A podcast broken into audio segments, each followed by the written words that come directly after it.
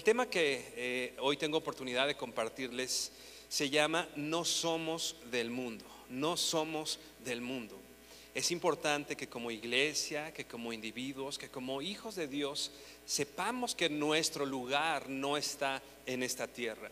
A veces nos, acomodamos, nos acostumbramos, nos vamos, como dice ahí eh, Romanos 12, conforme a, este siglo, a lo que pasa en este mundo, y nuestra mente poco a poco se va moldeando a, Él.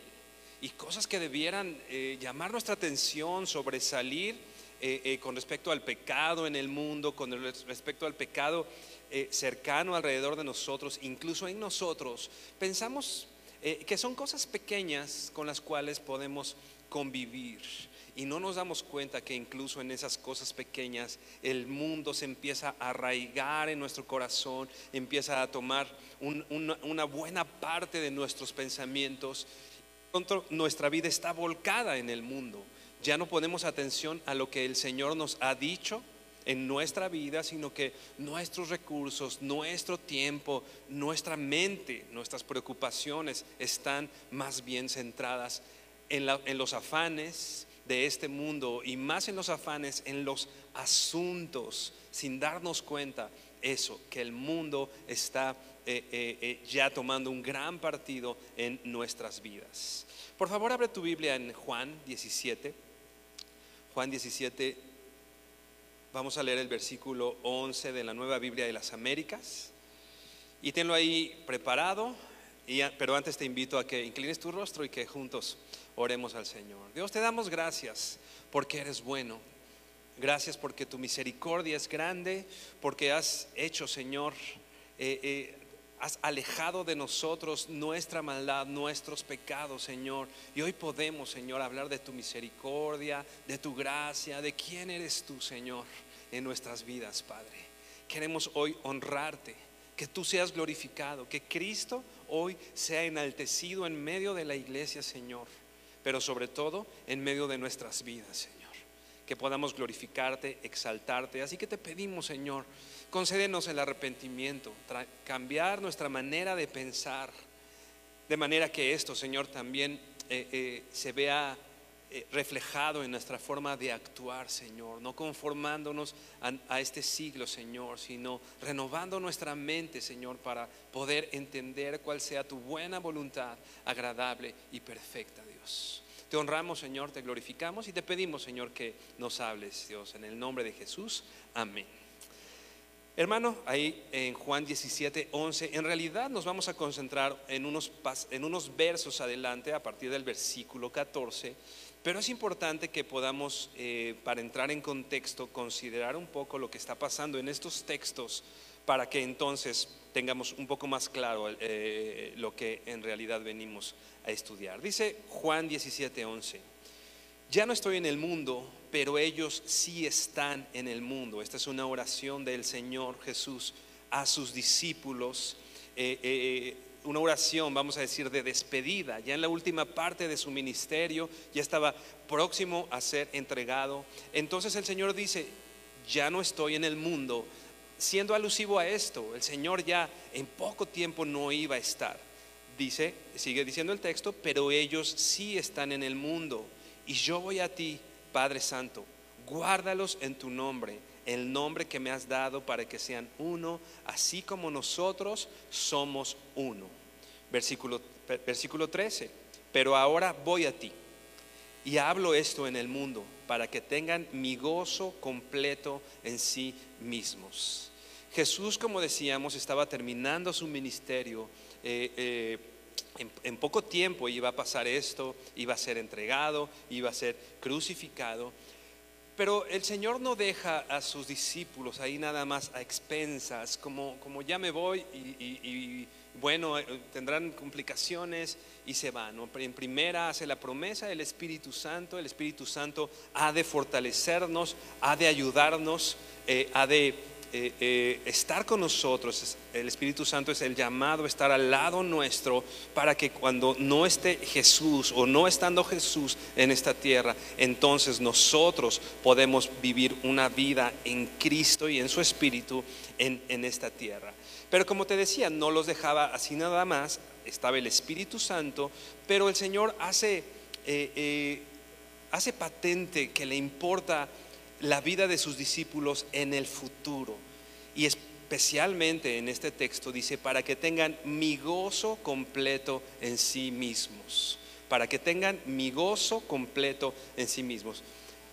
Si puedes notar, no está diciendo para que ellos sean gozosos o tengan un gozo o su gozo sea mayor, etcétera. El Señor está diciendo mi gozo. El Señor Jesús quiere que sus discípulos tengamos su gozo. Vamos por favor a Hebreos 12, versículo 2, para darnos cuenta que el gozo del Señor no es lo que muchas veces nosotros consideramos que es el gozo o el gozo que nosotros buscamos, que no es el duradero. Dice Hebreos 12.2, también te voy a leer la nueva Biblia de las Américas, dice así, puestos los ojos en Jesús, el autor y consumador de la fe, quien por el gozo puesto delante de él soportó la cruz, despreciando la vergüenza, y se ha sentado a la diestra del del trono de Dios. Si te fijas, el gozo de Jesús no estaba basado o arraigado en lo que estaba viviendo en esta tierra, en lo que podría haber hecho o no en esta tierra, o lo que vendría en el futuro en esta tierra. Incluso no estaba arraigado en sus discípulos. El gozo del Señor estaba en esperanza. Dice aquí, quien por el gozo puesto delante de él soportó la cruz despreciando eh, la vergüenza. El Señor sabía que iba a venir un momento, dice más adelante, que se iba a sentar a la diestra del trono de Dios. Pero mientras tanto estaba pasando una situación, como aquí dice, de vergüenza, era perseguido, había situaciones difíciles que Jesús en su cuerpo estaba e iba a vivir, él iba a ser llevado a la cruz. Pero dice aquí su gozo no estaba puesto en lo que iba a pasar en esta tierra, su gozo le hizo despreciar la vergüenza, menospreciar el oprobio. Esto ya no es importante comparado con el gozo que viene por delante. Nuestro gozo, hermano, no está en lo que vivimos en esta tierra. No podemos poner toda nuestra atención, todo eh, eh, nuestro ánimo incluso, eh, nuestra fe en lo que vivimos hoy. Las cosas que vemos son terrenales, pero aquellas cosas que no vemos son eternas. Entonces, como Jesús, ¿cuál es el gozo de Jesús? Definitivamente no un gozo puesto en las cosas que veía, en las cosas que estaban en esta tierra. El gozo de Jesús estaba puesto en la eternidad, en lo que iba a pasar después que Él padeciera, sufriera la vergüenza, el sufrimiento, la persecución. Ahora sí, hermano, vamos por favor a Juan 17, versículo 14. Esta oración es un parteaguas, vamos a decir, marca el final del tiempo de Cristo con sus discípulos. Como te decía, Él iba a ser entregado, ya no iba a estar más con ellos y, esta oración es parte, eh, capítulos eh, incluso anterior, anteriores, también empiezan a hablar de mensajes importantes de Jesús en sus últimos días con respecto a sus discípulos. Y ahora esta es una oración al Padre eh, elevada justamente por ellos y considerando, como te decía, estos asuntos que eran importantes. Imagínate una carta, la carta final, el mensaje final de de alguien que ama a sus discípulos para ellos. ¿De qué está hablando? Bueno, está anunciando su partida. Le está diciendo a sus discípulos, no voy a estar más con ustedes, eh, eh, debo irme. ¿De qué más está hablando? De la verdad, del gozo de los discípulos, como lo acabamos de mencionar, de la promesa o de la habitación de Cristo en los creyentes, la promesa de que el Señor va a estar con nosotros hasta el final. Pero un, algo importante que me gustaría que esta mañana pudiéramos notar y poner atención en esto, parte importante de esta oración y de estos discursos finales de Jesús con sus discípulos es la separación de los discípulos con el mundo. Era importante decirle a sus discípulos, tú no eres de este mundo, el mundo te va a odiar a ti. Y tú tendrías como discípulo del Señor odiar también al mundo. Más adelante consideraremos de qué se trata esto de odiar al mundo. Dice Juan 17, ahora sí, versículo 14. Vamos a leer del 14 al 18. Yo les he dado tu palabra y el mundo los ha odiado, porque no son del mundo, como tampoco yo soy del mundo. No te ruego que los saques del mundo, sino los, que los guardes del maligno. Ellos no son del mundo, como tampoco yo soy del mundo. Santifícalos en la verdad. Tu palabra es verdad. Como tú me enviaste al mundo, yo también los he enviado al mundo. ¿Te das cuenta cuántas veces se menciona la palabra mundo en estos pasajes? ¿Y cuántas veces se menciona justamente haciendo, eh, eh, siendo claro y enfático el Señor en que hay una diferencia entre el mundo y la vida de sus discípulos? Hay, son cosas opuestas. El mundo ha odiado a Jesús, como lo veremos más adelante, y por consecuencia entonces sus discípulos no somos amados tampoco por el mundo. A Jesús lo habían rechazado. Vamos a leer versículo 14 una vez más. Dice, yo les he dado tu palabra y el mundo los ha odiado porque no son del mundo como tampoco yo soy del mundo. Como decíamos, a Jesús lo habían rechazado. Eh, eh, la consecuencia entonces de nosotros ser discípulos del Señor es que también hemos de recibir eh, situaciones similares a, las que nuestro Maestro. Y esa era parte importante de los motivos de Jesús en esta oración. Vamos por favor a Juan 15. Juan 15, versículo 18, Nueva Biblia de las Américas.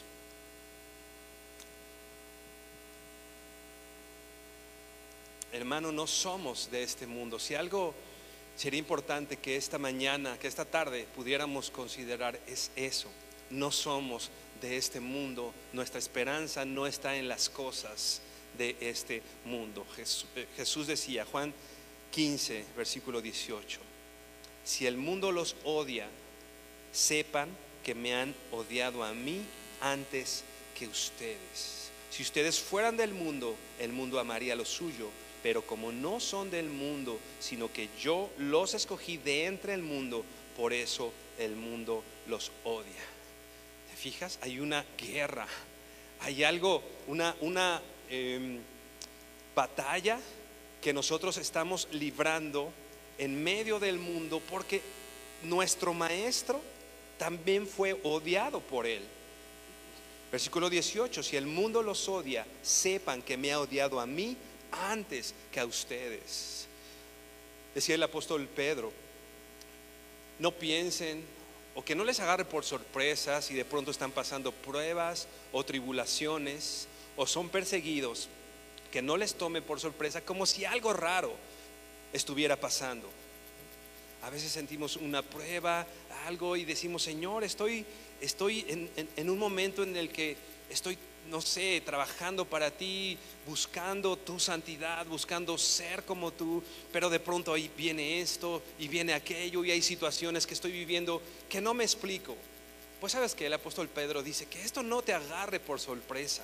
La explicación es que si nuestro maestro era odiado, entonces también nosotros lo seremos. Que si nuestro maestro padeció persecución, nosotros padeceremos persecución. Todo aquel que quiera vivir piadosamente, le decía el apóstol Pablo a Timoteo, ha de padecer persecución. Entonces no es algo ajeno a nuestra vida, no es algo eh, eh, que nos deba sorprender, más bien estar listos, estar preparados para estas situaciones. Y dice el versículo 20, acuérdense de la palabra que yo les dije, un siervo no es mayor que su Señor. Si me persiguieron a mí, también los perseguirán a ustedes. Si guardaron mi palabra, también guardarán la de ustedes. Pero todo eso eh, les harán por causa de mi nombre, porque no conocen aquel que me envió. El Señor, lo leíamos en, en Juan 17, puso la palabra del Padre en nosotros. Y aquí el Señor está diciendo, el Señor Jesús está diciendo, ok, el mundo me odia a mí porque yo les he dado la palabra del Padre que he recibido. Y como consecuencia, nosotros guardamos la palabra del Señor. Y el resultado de esto es, si guardamos su palabra, somos perseguidos y odiados por el mundo.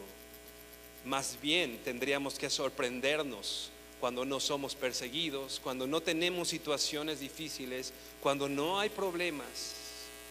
Ahí sí tendríamos que sorprendernos y, y, apercibirnos, algo no está pasando en mi vida no estoy guardando la palabra del Señor o no estoy y no estoy viviendo en la palabra del Señor de manera que mi vida sea notoria a los demás, de manera que mi vida sea notoria al mundo que está opuesto a la palabra del Señor y a nuestro eh, Maestro.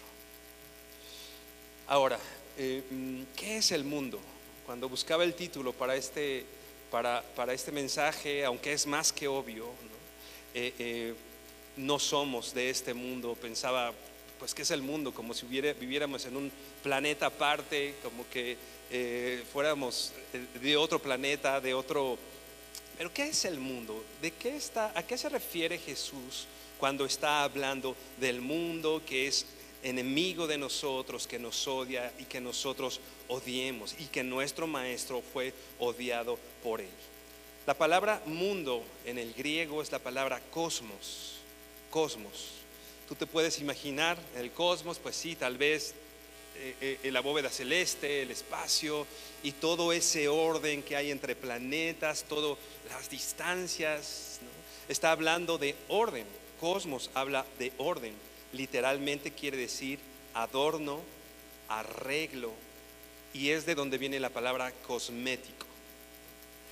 ¿Para qué eh, las mujeres usan los cosméticos? Pues para arreglarse, para adornarse.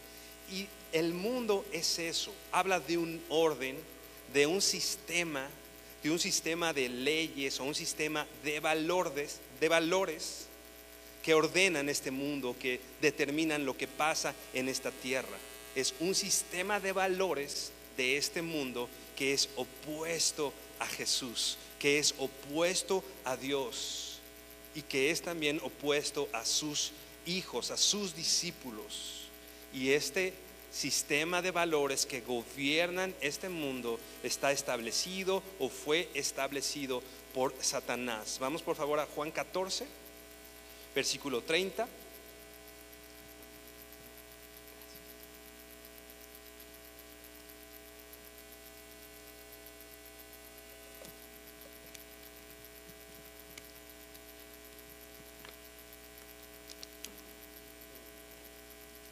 Juan 14:30 dice así, hablando Jesús también, y en el mismo contexto. No me queda mucho tiempo para hablar con ustedes, porque se, acerca el que gobierna este mundo. él no tiene ningún poder sobre mí. Hay algo que gobierna este mundo, leyes, valores, como decíamos, contrarias, opuestas al Señor, a sus discípulos, a su palabra. Somos odiados nosotros como hijos de Dios, como discípulos del Señor, somos odiados por este sistema de valores. Y nosotros no amamos ese sistema, no amamos lo que pasa en este mundo, porque, nuestra, porque no somos, en efecto, no somos ciudadanos de este mundo. Nuestra esperanza y nuestra ciudadanía no está en el, en el planeta en el que estamos Tenemos una misión, tenemos algo que hacer aquí importante que consideraremos más adelante. Pero nuestra esperanza, como decíamos, nuestra ciudadanía está en los cielos. Ve por favor ahora Filipenses 3.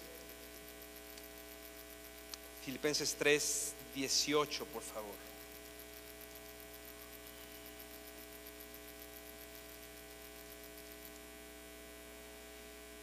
Filipenses 3, 18. Te voy a leer la nueva traducción viviente. Dice así, pues ya les dije varias veces, el apóstol Pablo hablando también a esta iglesia en Filipos, dice, y ahora se los repito de nuevo con lágrimas en los ojos. Puedes imaginarte al apóstol Pablo igual dando un mensaje importante a esta iglesia con lágrimas en los ojos. Había tristeza, dolor. Dice aquí, hay muchos cuya conducta demuestra que son verdaderos enemigos de la cruz de Cristo. ¿Cómo se hacía evidente su odio al Señor o su enemistad a la cruz de Cristo? Finalmente, bueno, dice el apóstol Pablo aquí que esto era demostrado por su conducta. Con esto ellos hacían evidente que eran enemigos de la cruz. Versículo 19, van camino a la destrucción. Su Dios es su propio apetito. Su Dios es su propio apetito. Ellos vivían totalmente considerándose a sí mismos nada más satisfacerse a sí mismos, no satisfacer a alguien más o poner su esperanza o su vida al servicio de alguien más. ¿Qué, estaba pasando con estas personas? Su Dios era solo lo que los satisface a ellos, solamente lo que ellos querían escuchar, sentir, ver, lo que los hacía sentir bien. Se jactan de cosas vergonzosas. Se jactan de cosas vergonzosas. Creo que hoy podemos darnos eh, cuenta clara de esto. Lo que hace algunas décadas era algo que se ocultaba, que era vergonzoso, hoy es motivo de orgullo. Hoy es orgullo y aquellos que no se someten a ese sistema de valores son retrógradas, no, no son de este tiempo. La respuesta sería, no somos de este mundo. Se jactan de cosas vergonzosas y solo piensan en la vida terrenal. Y este es, me parece que el resumen de, estas actitudes. Solo piensan en la vida terrenal. Solo resuelven lo que pasa aquí. No tienen una, no tienen una perspectiva eterna de las cosas, sino me levanto, trabajo, hago aquellas cosas que son que considero buenas para mí, que me satisfacen solamente tienen un arraigo, solamente piensan en la vida terrenal. Versículo 20. En cambio, si te fijas ahí, algo diferente. No es lo mismo, no somos lo mismo, no buscamos las mismas, cosas. En cambio, nosotros, tú y yo hermano, somos ciudadanos del cielo. No buscamos las cosas de esta tierra. No nos arraigamos en las cosas de esta tierra, no nos jactamos de cosas vergonzosas y nuestro Dios no es nuestro propio apetito. Somos ciudadanos del cielo donde vive el Señor Jesucristo y esperamos con mucho anhelo que Él regrese como nuestro Salvador. Él tomará nuestro débil cuerpo mortal y lo transformará en, su en un cuerpo glorioso, igual al de Él lo hará valiéndose del mismo poder con el que pondrá eh, todas las cosas bajo su dominio.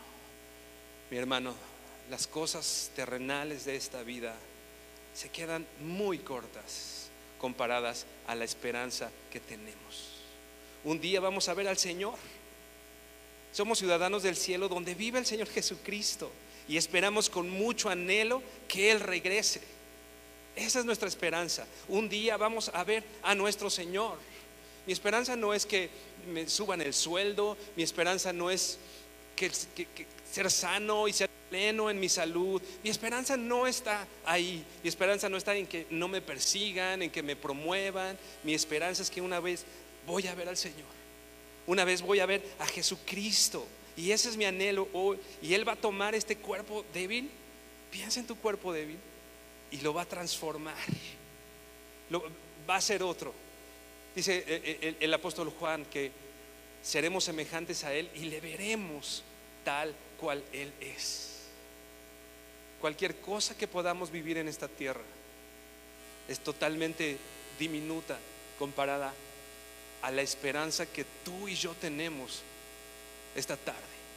Vamos a ver a nuestro Señor, vamos a estar con Él. Mientras tanto, hay una labor que hacer aquí. Pero nuestra esperanza no está en lo que hacemos aquí. Nuestra esperanza está en el cielo. Vamos por favor a Primera de Juan 2. Primera de Juan 2, versículo 15. Ya que nuestra esperanza está en el cielo, en nuestro Señor, no podemos tomar la forma de este mundo, sino renovarnos, renovar nuestro entendimiento. No podemos amar las cosas del mundo. Primera de Juan 2:15, Nueva Biblia de las Américas, dice así: No amen al mundo ni las cosas que están en el mundo. Una vez más, no amen al mundo ni las cosas que están en el mundo. Si alguien ama al mundo, el amor del Padre no está en él. Porque todo lo que hay en el mundo, la pasión de la carne, la pasión de los ojos, la arrogancia de la vida, no proviene del Padre, sino del mundo. El mundo pasa y también sus pasiones, pero el que hace la voluntad de Dios permanece para siempre. No amen el mundo, no ames el mundo, no amemos el mundo, arraigándonos, deleitándonos. Esta palabra amar al mundo es muy amplia, habla, es la palabra agapos, que habla incluso del amor de Dios, el amor que nosotros tenemos gracias a, la obra de Dios en nosotros. Nosotros podemos amar porque Él nos amó primero y está hablando de ese amor. Imagínate, no ames al mundo. Una acepción importante de esta palabra es deleitarse en, deleitarse en Él.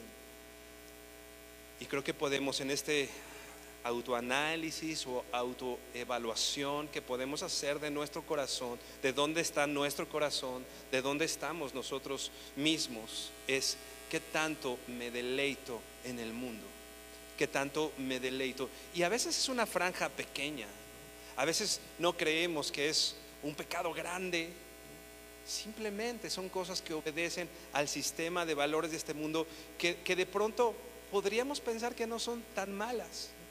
Que de pronto podríamos decir, bueno, tengo la madurez para poder convivir con estas cosas. Puedo hacerlo. Puede ser pecado o puede ser costumbre, porque hemos vivido en eso mucho tiempo. Puede ser una tradición humana que ofende abiertamente al Señor. Puede ser una tradición humana que a todas luces exalta a la muerte o a lo oscuro. Pero nosotros decimos, eh, no, no pasa nada. Evaluemos nuestro corazón. ¿Qué tanto nos estamos deleitando en esas cosas? Amándolas. No amemos al mundo. Esto quiere decir, no debemos amar ni el sistema del mundo, ni la forma de hacer las cosas del mundo.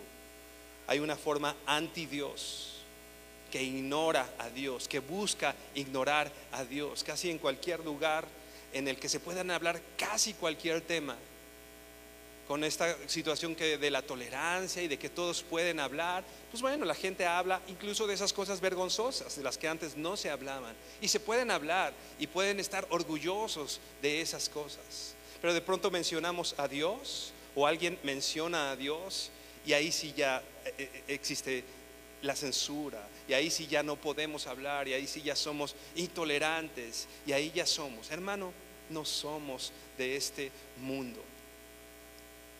Es fácil amar el mundo, es, vamos a decir, práctico. Uno puede estar sin darse cuenta amando el mundo, y es importante que hoy tomemos en consideración en esto, que constantemente somos persuadidos a dedicar nuestro tiempo, nuestra atención, nuestro dinero a las cosas de este mundo en lugar de las cosas de Dios. Nuestro tiempo, nuestra atención, nuestro dinero a las cosas de este mundo. Pensemos en dónde ha estado la mayor parte de tu tiempo invertido. Tu atención, qué es lo que está en tu, en tu cabeza, en tu mente, te despiertas en la mañana, qué es lo primero que viene a tu mente, a tu corazón, te vas a dormir y piensas y tiene tu atención. ¿Qué es lo que tiene tu atención? El dinero, en qué estás invirtiendo lo que el Señor te ha dado, en las cosas de este mundo o en las cosas que el Señor nos ha ordenado hacer. es importante que aprendamos a vivir con una perspectiva eterna. El apóstol Pablo también le decía a Timoteo, a los ricos de este siglo, mándales que no pongan su esperanza en las riquezas, sino que sean más bien ricos en buenas obras, más bien administrando lo que Dios les, ha dado, que disfruten, pero que sean ricos en buenas obras. Y dice la reina Valera, y que eh, echen mano con esto de la vida eterna. Otras versiones dicen eh, eh, viviendo con una perspectiva eterna. Ok, yo tengo hoy dinero, hoy yo tengo un recurso que puede ser tiempo, puede ser tu atención. Empieza a vivir, empecemos a vivir nuestra vida con una perspectiva eterna no solamente para resolver lo que va a pasar hoy o lo que va a pasar mañana.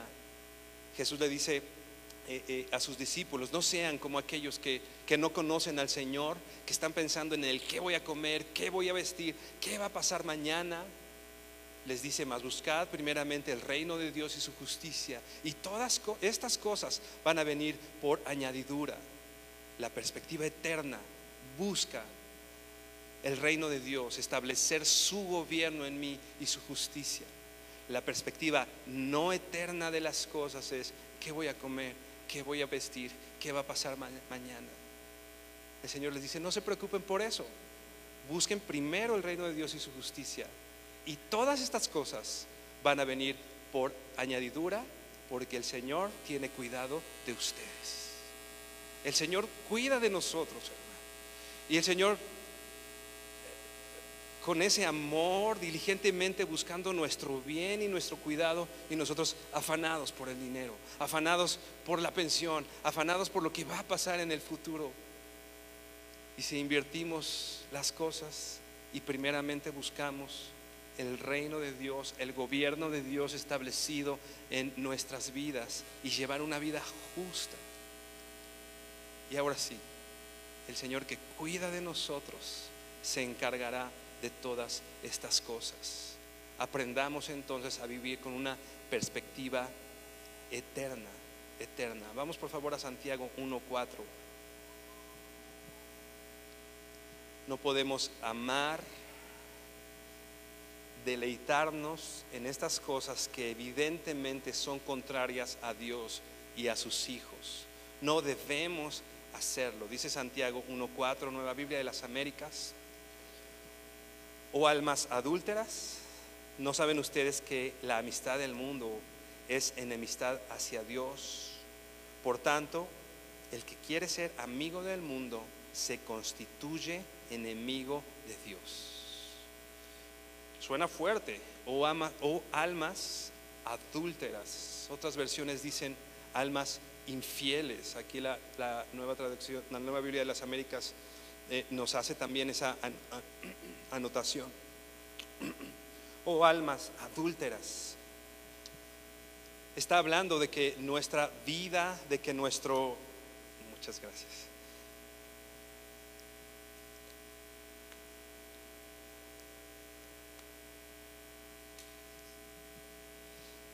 Está hablando, imagínate, la persona que más amas, piensa en la persona, no sé, tu esposa, tu esposo, tu hija, alguien, un amigo muy cercano.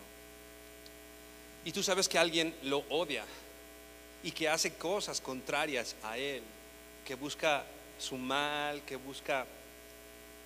¿Tú estarías cómodo con una persona que abiertamente es contraria a alguien o a la persona que tú más amas?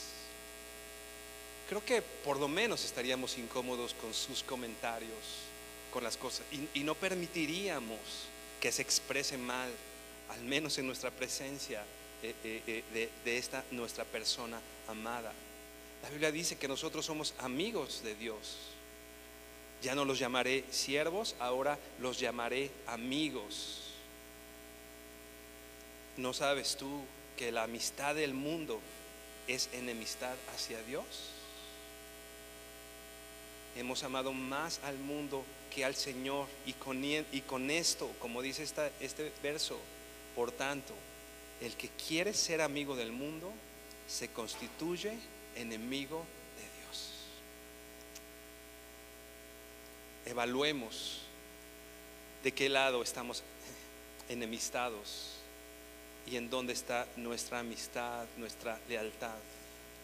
Y esto en nuestra vida diaria. Porque a lo mejor hoy todos contestamos, sí, del lado del Señor. Pero nuestra vida diaria, en lo que hacemos, nuestro tiempo, nuestra atención, nuestro dinero, nuestra vida, en dónde la estamos depositando, en las cosas del mundo o en las cosas del Señor. Regresemos por favor a Juan 17, vamos a leer el versículo 15. Juan 17, 15 dice así, ya lo leíamos, no te ruego que los saques del mundo, sino que los guardes del maligno. En esta oración el Señor no está diciendo, aísla a todos mis discípulos y mételos a un monasterio y que no sean afectados por lo que está pasando en el mundo. Jesús no está diciendo, ya tráetelos bien rápido para que, para que no sufran lo que se sufre en el mundo. El mundo está opuesto a ellos, entonces que esto tenga que ser rápido para ellos y de pronto estén ya acá conmigo. El ruego del Señor no es a sacarlos del mundo, el ruego del Señor no es a sacarnos del mundo, sino más bien a ser guardados del mal, a, a que el Señor nos guarde del mal y que nosotros eh, eh, vivamos en esta vida en el Señor. tenemos un objetivo claro al estar en esta tierra. Tenemos que estar en esta tierra porque el Señor hasta este momento así lo ha decidido. Un escritor ponía un ejemplo, es como un barco en el mar. Es diferente a que esté un barco navegando en el mar o que el mar esté en el barco. Nosotros tenemos que pasar por aquí. Y somos ese barco. Es diferente tener que estar aquí o querer estar aquí en esta tierra para cumplir el propósito del Señor, a estar inmersos en este océano de, pecado, en este mundo, en este sistema de valores. Si fuéramos sacados del mundo, el mundo estaría en la absoluta obscuridad porque el Señor ha dicho que nosotros somos la luz del mundo y lo vamos a ver más adelante. Dice John MacArthur, los verdaderos creyentes de hoy, como los discípulos, están en el mundo sin ser, parte de su sistema maligno. Repito, los verdaderos creyentes, está hablando de ti y está hablando de mí, como los discípulos, están en el mundo sin ser parte de su sistema maligno.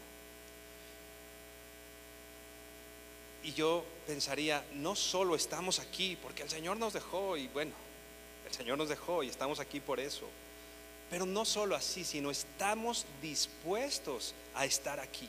Estamos dispuestos a estar en el mundo porque el Señor, dice, decía el apóstol Pablo, ¿no?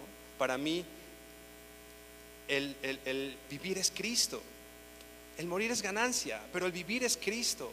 El vivir es la obra de Cristo, es honrar al Señor, llevar su mensaje. Así que no solo estoy aquí circunstancialmente, sino yo estoy dispuesto a estar en el mundo, aunque el mundo sea opuesto a mí, aunque haya aflicciones, aunque haya persecuciones. Estamos dispuestos a cumplir la voluntad de nuestro Señor a cumplir el mandato y la ordenanza del Señor en nuestras vidas. No sé si a ti te pasaba, a mí me pasaba de muy niño, de adolescente. Eh, yo, yo, le decía al Señor, Señor, no vengas todavía porque todavía quiero hacer muchas cosas. Ni siquiera decía, tengo que hacer muchas cosas. Quiero hacer esto, quiero estudiar esto, quiero casarme, quiero hacer tal, quiero... ¿no? No, no, ¿A nadie más le pasó? Pero ya después con situaciones difíciles, cuando ves la vida ya con una perspectiva un poco diferente, de pronto nuestra oración es, Señor, ya ven. Señor, ¿te acuerdas lo que te había dicho? Eh, siempre no. Señor, ya ven. Y, y, en efecto, lo leíamos en Filipenses, anhelamos estar con nuestro Señor. Ahí en Apocalipsis 22 dice que el Espíritu y la esposa dicen, ven, anhelamos la venida de nuestro Señor, anhelamos que Él esté con nosotros.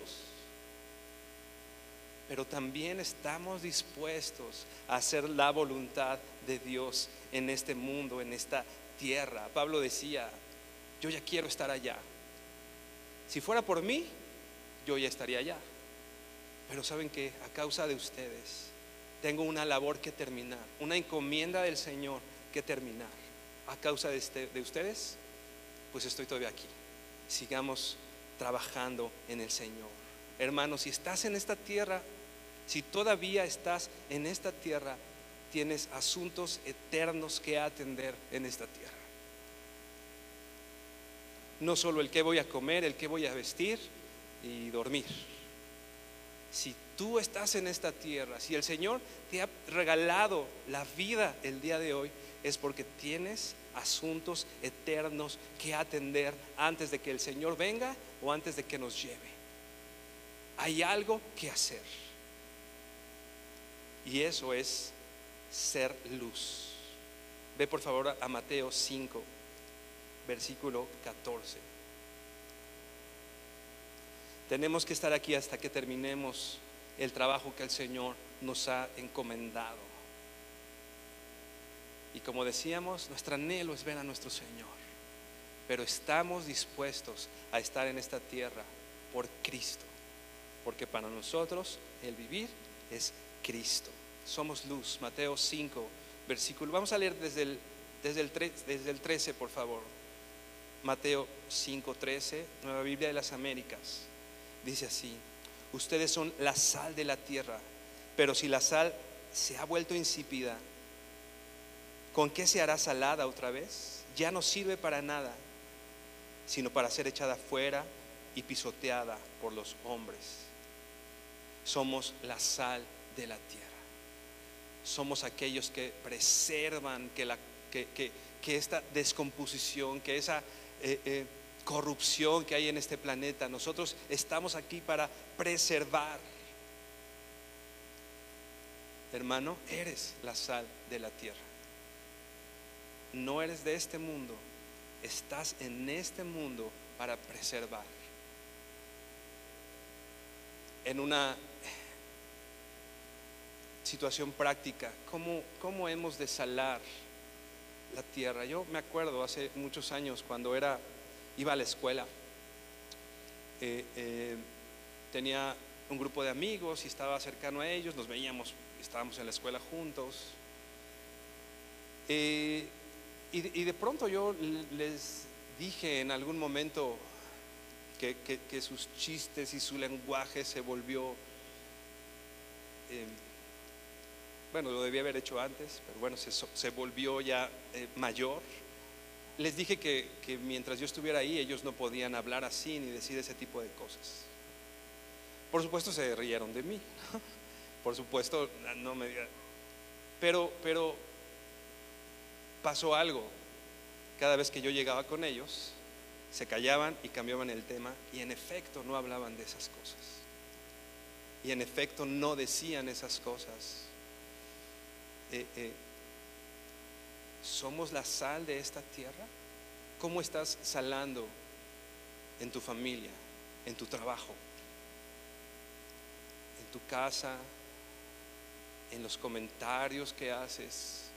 ¿Estás siendo la sal de esta tierra? Porque eso es nuestro propósito aquí en la tierra, ser sal y ser luz, dice el versículo 14. Ustedes son la luz del mundo. Una, una ciudad situada sobre un monte no se puede ocultar, ni se enciende una lámpara y se pone debajo de una vasija. Hermano, somos la luz del mundo. ¿Te das cuenta? Ni siquiera dice, somos una luz, luz una luz ahí eh, eh, al, lado o una luz o una de muchas. Nosotros como discípulos del Señor somos la luz del mundo.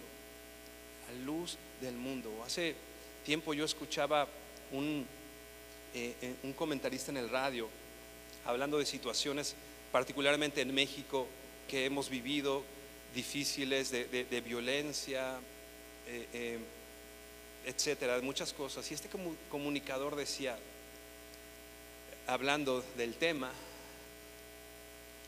y terminó con este comentario que a mí me llamó mucho la atención y me hizo pensar, él no es cristiano, era un, noticiero no cristiano.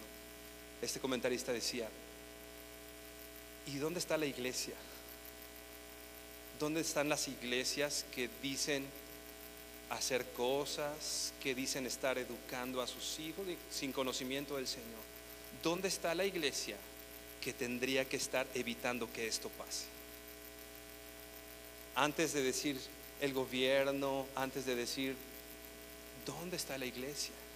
Porque nuestro ministerio es salar la tierra, es alumbrar en la tierra. Y si eso no está pasando, no es culpa del gobierno o no es culpa de la persecución o no es culpa de factores, de otros factores. Hermano, como iglesia esa es responsabilidad nuestra. Esa es responsabilidad nuestra. No podemos conformarnos este siglo. ¿No será que estamos demasiado conformes a lo que pasa aquí y nuestra voz ya no se escucha y nuestra voz ya no la podemos levantar porque ya no tenemos tampoco la calidad moral para hacerlo?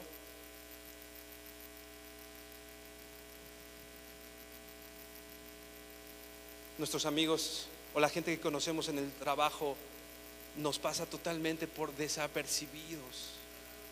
Tendríamos que ser notados. Y no solo ser notados. De acuerdo a lo que estamos estu- estudiando, necesitamos o debiéramos ser odiados por el mundo. Si el mundo no nos está odiando, si el mundo nos ama, podemos hacer cosas buenas. Un pastor decía, el llamado a la iglesia no es solo hacer cosas buenas. Puedes poner un comedor comunitario y darle a, a todos los hambrientos eh, eh, de comer, o puedes eh,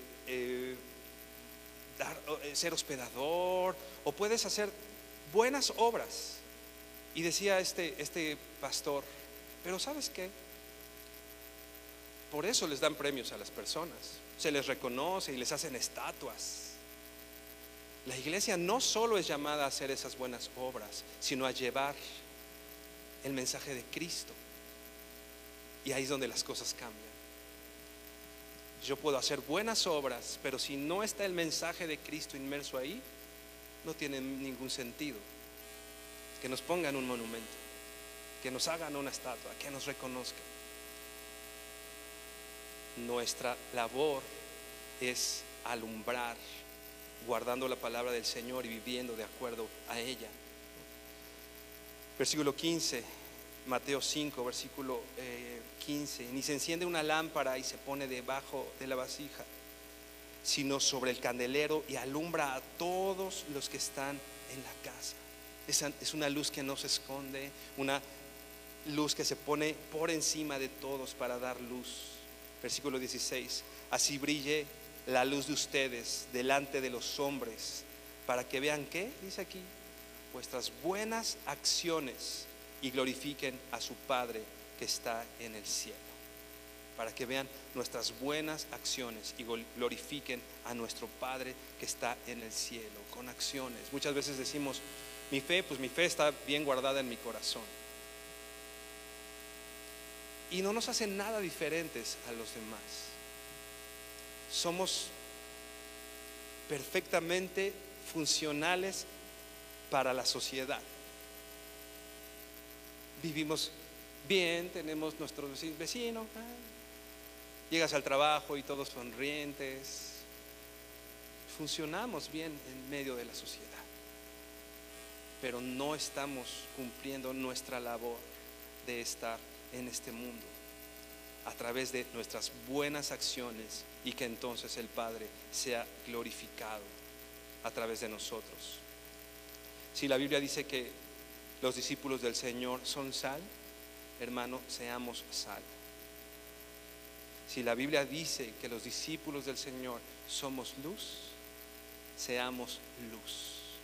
No, no podemos considerar buenas aquellas cosas que evidentemente están opuestas a nuestro Señor.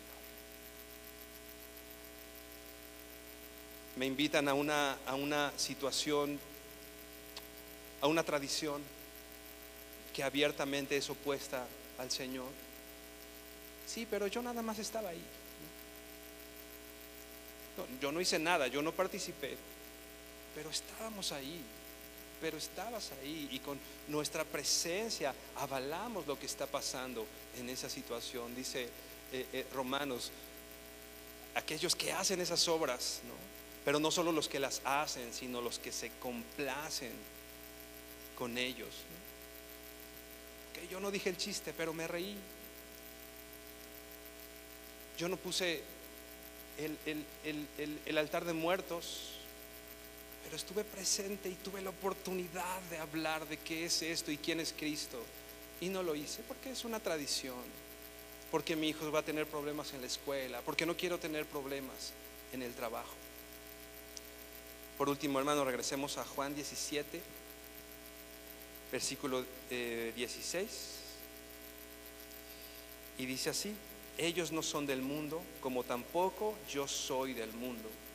Santifícalos en la verdad, tu palabra es verdad.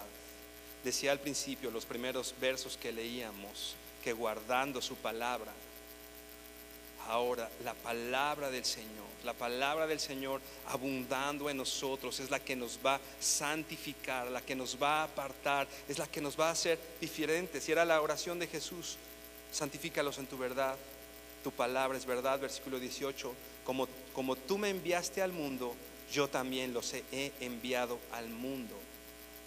Tenemos una misión en el mundo, tenemos algo que cumplir en esta tierra. Así que nuestro anhelo de irnos, aunque está de presente y es nuestra esperanza, tendrá que esperar. Tenemos muchas cosas por, por hacer en esta tierra, hermano. Tenemos mucho que hablar. Todo, que, todo eso que nos hemos quedado callados. Tenemos mucho que decir. Tenemos mucho que alumbrar. Tenemos mucho que preservar. Como tú me enviaste al mundo, yo también los he enviado al mundo, versículo 19, y por ellos yo me santifico para que ellos también sean santificados en la verdad. Spurgeon decía, hablando justamente de este pasaje, explicando, predicando sobre este pasaje, él decía, hay algunos de ustedes que no sienten que el pecado sea un mal. Habrá algunos de nosotros que no sentimos que el pecado sea un mal, así como, eh, puede pasar, está bien, no pasa mucho, soy maduro, tantas, tantos pretextos que ponemos para estar cerca del pecado. Y decía él, te diré por qué. ¿Alguna vez trataste de sacar un balde de un pozo? Sabes que cuando estás lleno de agua puedes tirar de él fácilmente siempre que el cubo permanezca en el agua. Tú lo has intentado, metes un recipiente, una alberca, y cuando está dentro de la alberca pues lo puedes mover, no crea resistencia. Pero si lo quieres sacar de la alberca, ahí es cuando empieza a crear resistencia, ahí cuando es cuando pesa más, adquiere mayor peso. Dice, sabes, eh, cuando está lleno de agua puedes tirar de él fácilmente, siempre que el cubo permanezca en el agua, pero cuando sale del agua sabes lo pesado que es. Así es contigo, así es con nosotros. Mientras estás en el pecado, no lo sientes como una carga, no parece ser malo. Pero si el Señor te saca del pecado una vez, encontrarás que es un mal intolerable y atroz. Cosas que hoy consideramos no tan malas. Puedo estar en este lugar, puedo permitirme esto. Cuando el Señor nos saca de ahí, como dice Spurgeon, nos damos cuenta que el pecado es un mal intolerable y es un mal atroz. Hermano, por favor, inclina tu rostro y vamos a orar. Señor, hoy venimos delante de ti, Señor, sabiendo que tú eres bueno, Padre, y eres misericordioso, Señor. Que como dice, Señor, tu palabra, te acuerdas, Dios, de que somos polvo, Tú conoces nuestro corazón y a ti, Señor, no podemos engañarte.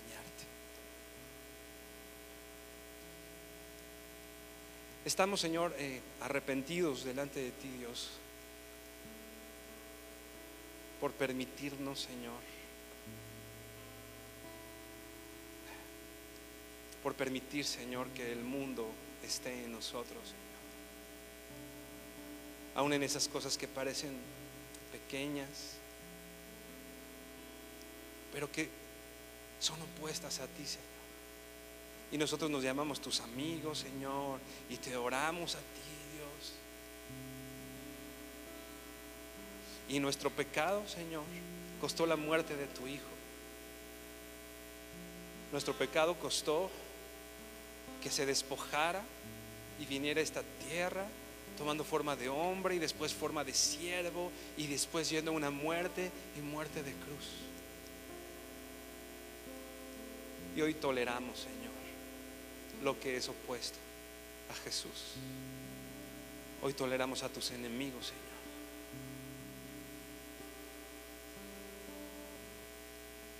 Hoy pensamos que son cosas menores, Señor, aquellas cosas que abiertamente te ofenden, aquellas cosas que no te glorifican. Pero hoy, Señor, como esta iglesia santa, a la que tú vas a preservar hasta el fin, Señor. Venimos en esa esperanza, Señor. La esperanza en tu gracia, la esperanza en tu misericordia, Señor. Y con el arrepentimiento de nuestro corazón, Señor, queremos tu mente, queremos pensar como tú, queremos actuar como tú actuarías, Señor. Queremos ser sal, queremos ser luz, queremos honrarte queremos ser tus amigos. Dice tu palabra que apenas alguien daría la vida por alguien valioso, pero cuando éramos tus enemigos, Señor, tú viniste a pagar el precio por nuestras vidas, Señor, y nos has llamado tus amigos, y hoy somos tus amigos, Señor. Perdónanos, Señor, por tolerar en nuestro corazón aquellas cosas. Anti Dios por tolerar en nuestro corazón, por tolerar en nuestras casas, por tolerar en nuestras vidas aquellas cosas que abiertamente se oponen a ti, Señor. Señor, pon claro en nuestra vida para qué estamos en esta tierra, Señor.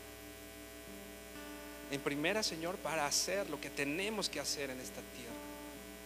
Y en segunda, Señor, para el cansado, para el débil, para el enfermo, Señor.